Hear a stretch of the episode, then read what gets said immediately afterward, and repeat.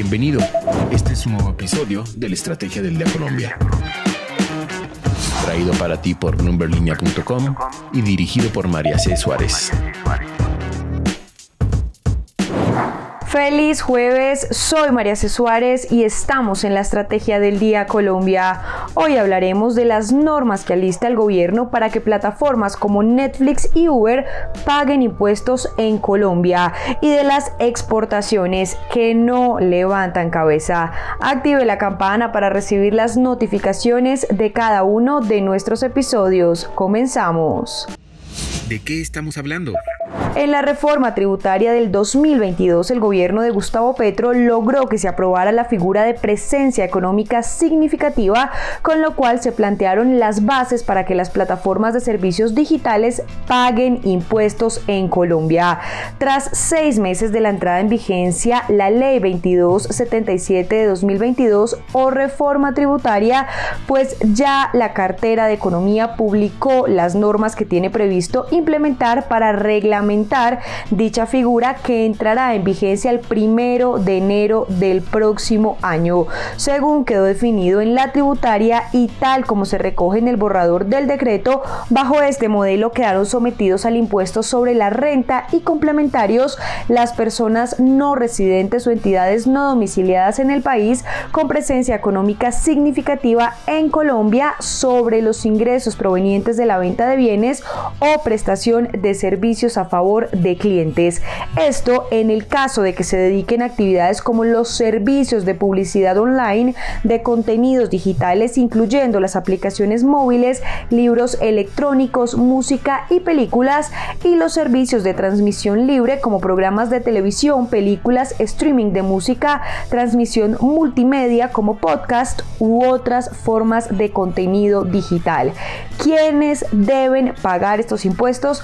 De acuerdo con el Ministerio de Hacienda se encuentran sometidos al impuesto sobre la renta y complementarios las personas no residentes o entidades no domiciliadas en el país con presencia significativamente económica en Colombia sobre los ingresos provenientes de la venta de bienes y la prestación o la prestación de servicios a favor de clientes o usuarios ubicados en el territorio nacional. La sujeción a este impuesto sobre la renta contemplada estará condicionada a determinadas reglas. Para conocerlas, visite ahora mismo bloomberlinia.com. Entonces, nuestra pregunta del día es, ¿qué opina de que plataformas como Netflix y Uber paguen impuestos en Colombia? Los invito a participar acá en Spotify. Lo que debes saber. Y ahora tres datos que debes saber este jueves. El primero, la tasa representativa del mercado con la que amanece hoy Colombia es 4.128 pesos. El segundo, la economía colombiana podría afrontar pérdidas en la productividad laboral estimadas en más de 3,7 billones de pesos debido al fenómeno del niño, evento que según el Centro de Predicción Climática de la Administración Nacional del Océano y de la Atmósfera de los Estados Unidos, tiene entre un 89 y un 94% de probabilidades de desarrollo para el segundo semestre del año y produciría un aumento significativo en las temperaturas del país y escasez de agua en algunas de sus regiones. Y el tercero, de acuerdo con información de la Bolsa Mercantil de Colombia, los precios agropecuarios en junio repuntaron levemente al registrar una variación anual de 10,8%, nivel similar alcanzado en marzo. La variación de los precios agropecuarios con respecto a mayo se ubicó en 1,68%. Productos como el plátano, el tomate, la yuca y la papa registraron las mayores contribuciones mensuales positivas mientras que el pollo y el arroz redujeron su dinámica alcista. El negocio de la semana. En mayo las exportaciones colombianas siguieron de capa caída, bajaron un 2,8% anual según información del DANE, lo que resultó en un monto de 4.531 millones de dólares FOB. El grupo de combustibles y productos de las industrias extractivas fue el que más jalonó el descenso con una disminución en las ventas externas de 9,1%. Si se observa en específico, se registró una disminución de 34,1% en la comercialización externa del petróleo y sus productos derivados y conexos.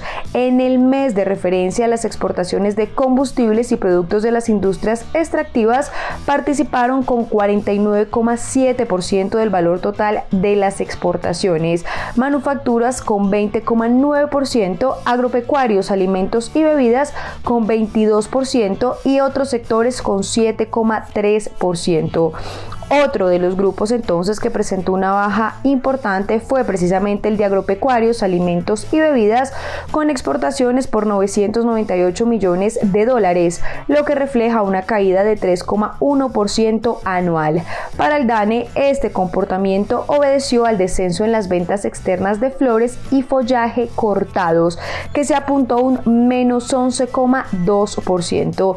Ahora bien, si se revisan los destinos de exportación, Unidos con 27,4% sigue liderando la torta, seguido de Panamá, Países Bajos, México, Brasil, China y Ecuador.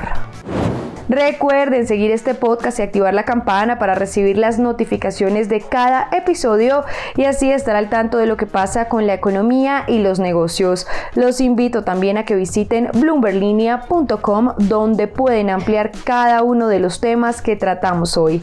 No olviden que acá está la información independiente que une a América Latina. Nos escuchamos mañana. Esta fue la Estrategia del Día Colombia dirigida por María C. Suárez, producido por Arturo Luna y Daniel Hernández. Que tengas buen día.